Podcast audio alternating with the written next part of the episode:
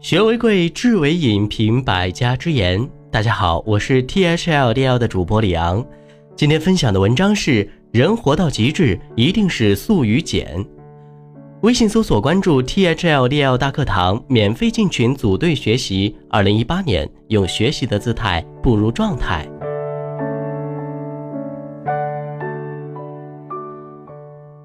李嘉诚戴的表是西铁城表，市价一千港元。他已戴了十几年，他戴的眼镜也用了十几年了，曾因度数增加换过镜片，但没换过镜框。扎克伯格比李嘉诚还有钱，但在个人生活上十分小气。无论是发布会、外出活动还是演讲，他永远都穿着最普通的 T 恤和牛仔裤。平时上班开的是一点六万美元的本田，出去旅行最常去的就餐场所是麦当劳。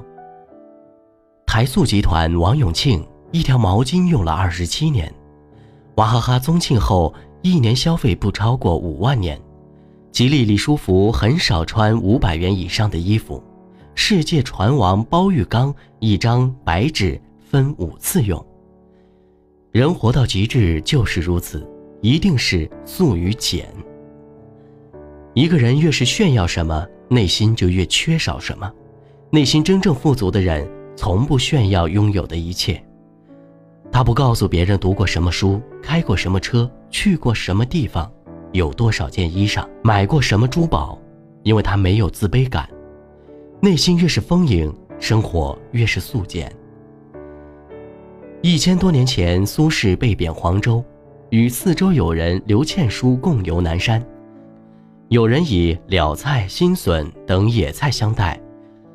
苏轼品尝后，举箸感叹：“人间有味是清欢。”苏轼一生坎坷波折，仕途几起几落，在尝尽人生五味之后，他终于悟得：“人间有味是清欢。”清欢之所以好，是因为他对生活的超逸，不讲究物质的条件，只讲究心灵的品味，返璞归真，让生命回归最舒适的状态。我们曾如此渴望命运的波澜，到最后才发现，人生最曼妙的风景，竟是内心的淡定与从容。我们曾如此期盼外界的认可，到最后才知道，世界是自己的，与他人毫无关系。人间最有味的，就是这清淡的欢愉。生活简单就迷人，人心简单就幸福。一八四五年，美国学者梭罗只带了一把斧头，到瓦尔登湖边建了一间小木屋，独居了两年零两个月，以验证自己所悟出的人生真谛。一个人只要满足了基本生活所需，不再戚戚于声名，不再汲汲于富贵，便可以更从容、更充实地享受人生。体验结果正如他所说：一个人放下的越多，越富有。而后，他写出了著名的《凡尔登湖》。我们每一天努力忙碌、用力生活，却总在不知不觉间遗漏了什么。面对不断膨胀的物欲，我们需要的是一颗能静下来的心。多余的财富只能够购买多余的东西。人的灵魂所必须的东西是不需要花钱购买的。多即是少，少即是多。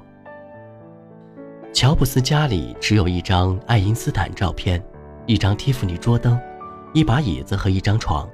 他说：“我喜欢极简生活。”他把这种极简也带到了工作中。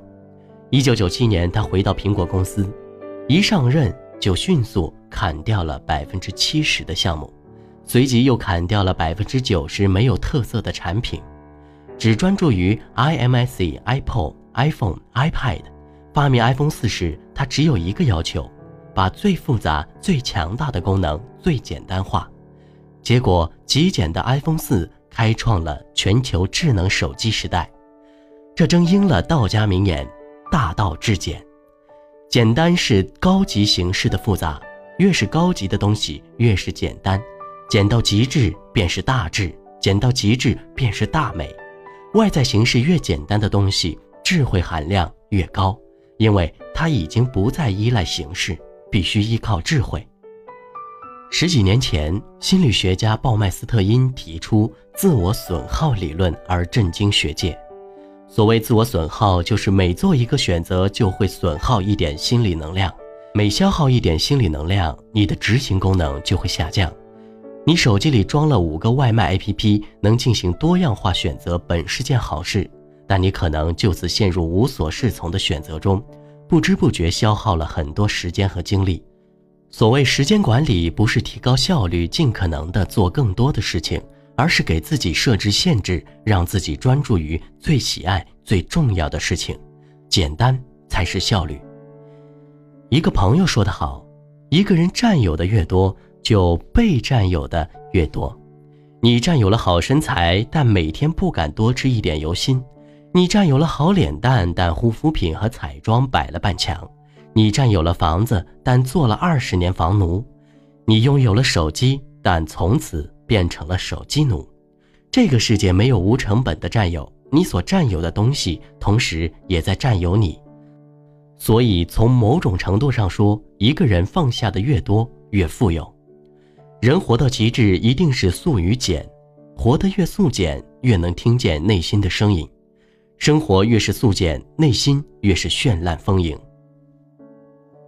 素简生活可以从这二十条做起：一，找出对你最重要的几件事；二，简化你的工作任务；三，一次只做一件事，做到最好；四，释放时间做你喜欢做的事情；五，养成规律的作息习惯；六，定期整理房间；七，控制购买欲。不买不需之物，八，却是必需物品，买最好的，充分使用它。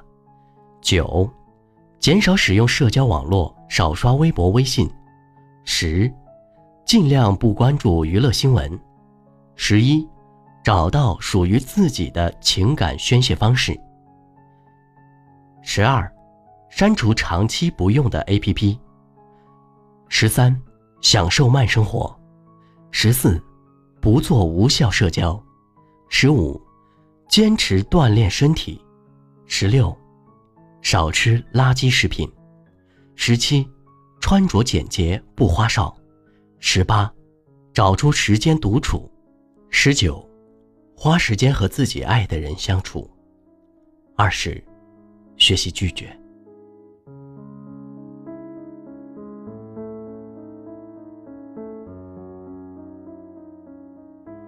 好了，文章听完了，是不是有些什么想法呢？欢迎给我留言。若觉得不错，请转到朋友圈吧。下次见。